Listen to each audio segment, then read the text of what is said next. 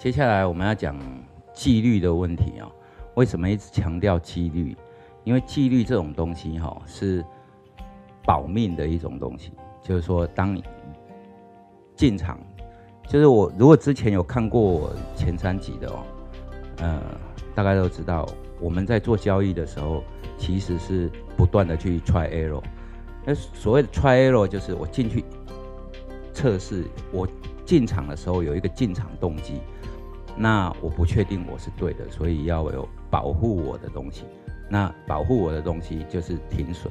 那这个停损呢，不，也许是停利，也许是停损，它基本上都是同样的概念。那如何去执行它？呃，譬如说我刚才有举我老婆的例子，就是说要求她停损不能超过十五点，那这是最大极限值，因为。它盘中可能只有一天只有五六十点，可是它如果说去停损超过十五点的话，很显然已经超过了四分之一的正，就是说当天的 volatility 那四分之一，我觉得这已经非常大了。那怎么样子去停损，并不是一般人所想的这样子哦，进场去设在哪一个点，不是的，停损呢要有纪律的停损，其实它是跟你的进场动机。是一个配套的。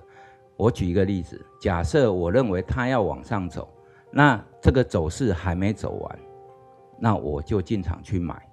那进场去买的时候呢，它有可能就停下来，或者说如果有往我们方向走，那我们就继续持有。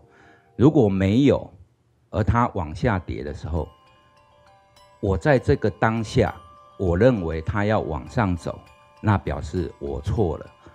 错了之后，你就要思考在哪一个地方走，那可以忍受的范围到底有多大？譬如说，我进场，我认为它要往上走，我可能目标区就只有二十点哦。如果是做当冲的话，那我如果停损十点，那就已经太长了。所以，当我进场之后，它应该要往上走，可是它并没有的时候，那我要怎么处理它？那这个时候，我就要赶快、尽量的、尽快的去脱手。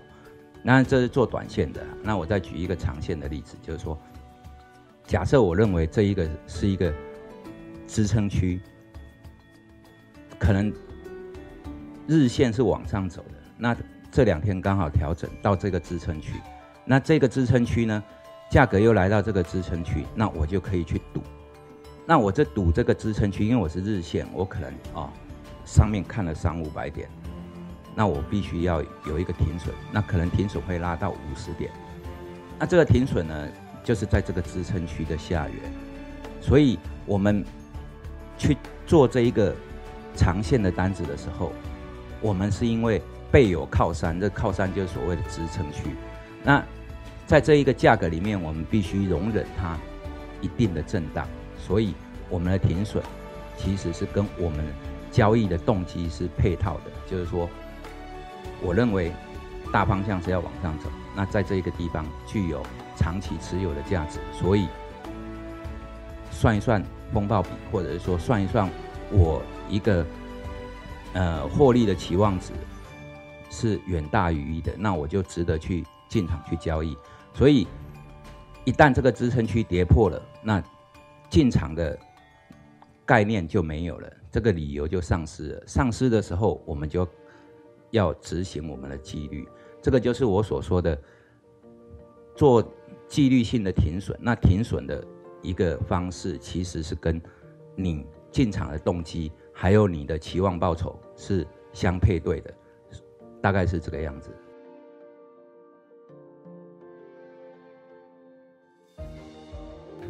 然后呢，停损的纪律呀。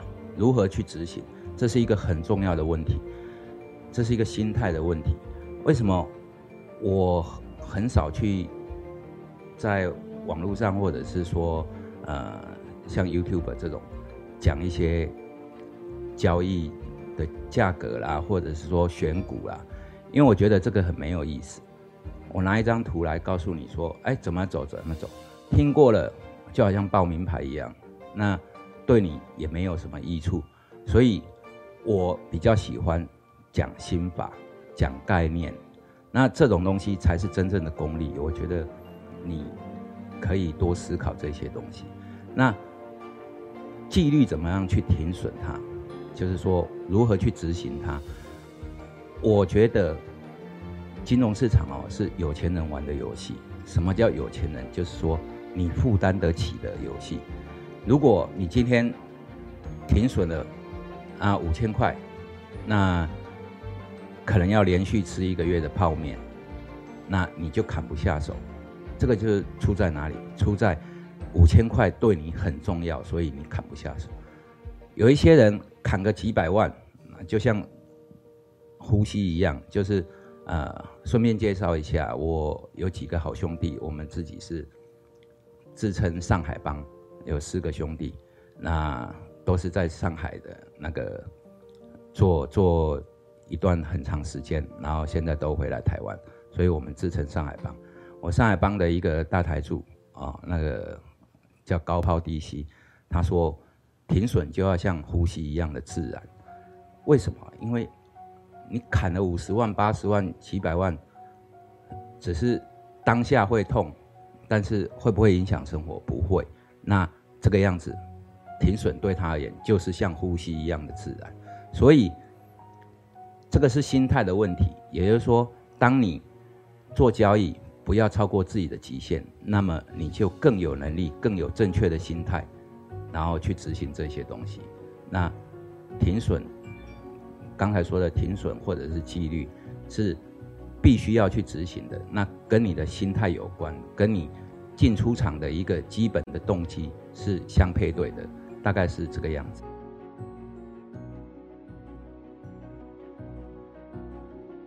停损哦，就是说纪律啊，或者是停损这些东西，还有跟一些。市场的实际规模，或者是说你的资金规模也是有关的。就是说，有一次啊，我在开车，然后听到广播里面说：“哎呀，恭喜我们的会员，然后某某某股票啊，从十几块、十二三块，然后涨到已经快二十块了。那我们会员都赚得笑嘻嘻的。”嘿，我就很有兴趣，回到家里面把电脑打开。我一看，啊，真的是十十二三块涨到快二十块。那十二三块的地方呢，每天的成交量不会超过一百张，可能只有三五十张。那到了快二十块，还只有两百多张。那我心里面想，一张两万，两百多张就四百多万。这个他会员只有二十个，一人买一张。大家都赚得笑嘻嘻嘛，所以停损不停损的这种东西哦，跟市场你在成交的东西是有关的。譬如说，像我，我认识我的人啊，大概都知道，我不玩三亿成交量以下的股票，不是不是股本，也不是市值，是连续五天你的成交量没有超过三亿，我就不可能碰，因为。有一次我做宏达电，宏达电也不算小的股票。那我看有大单，我就开始敲，直接把它敲过去。那做个几分钟之后，我发现，咦，怎么买卖价差扩大到八毛钱？就是说，买跟卖他们之间的价差是有八毛钱。那而且都是零星的，只有一两张、两三张。那我发现这种东西做下去，等一下怎么出来？或者是我要停损的时候怎么办？这个感觉就像什么？就像那个电影的西部牛仔，走在一个呃一条街上，那你突然间发现只有你一个人，还有几片树叶在那边飘，所有人都不见了。那这个时候你怎么办？所以呢，就。不知道不知道怎么办，慢慢的出，慢慢的出，只能慢慢的出。我花了二十几分钟，才把所有的单子都慢慢出完。当然那一天也就浪费了二十几分钟，完全专注在一个没有赚到什么钱的一一只股票上。所以，当你进场的时候，如果你的资金比较大，当你进场的时候，你要思考你的退路在哪里，有没有这种流动性可以提供你，就是可以安全的下庄。那我有时候会看一些网络上的广告，有一些老师啊说：“哎呀，我们法人呐，是绩效很差啦，或者是呃他们啊什么做不好啊。”我我觉得哦，这些人哦，就是抱着一颗篮球就在海里游泳，他没有开过船，他不知道船要转向很困难。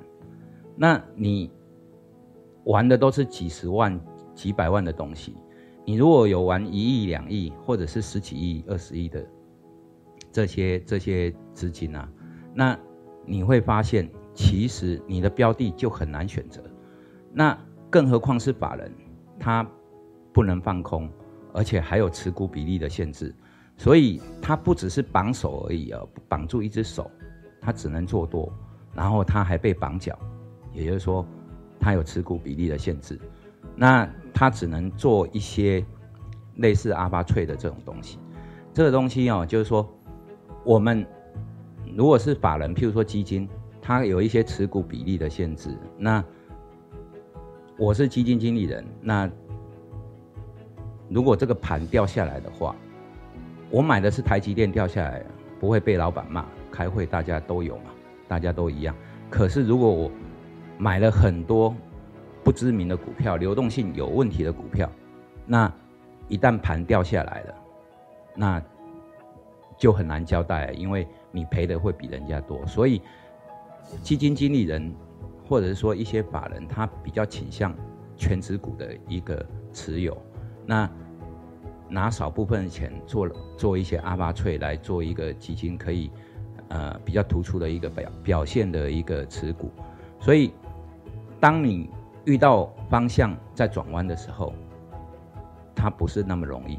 所以呢，我们会看到，哇，我高点猜到了，高点猜到又怎么样？那里只有成交几张，那不是我们不可能完全卖在那一个地方。也就是说，我们在做停损的时候，并不是用一个点。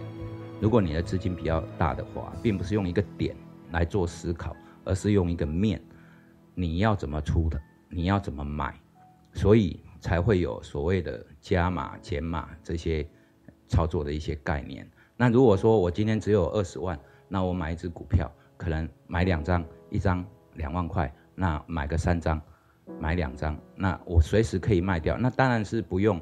所以我觉得批评法人，不管纪律上面也好，或者是方向啊、价格啊、操作啊、停损这些东西，我觉得是很不公平的。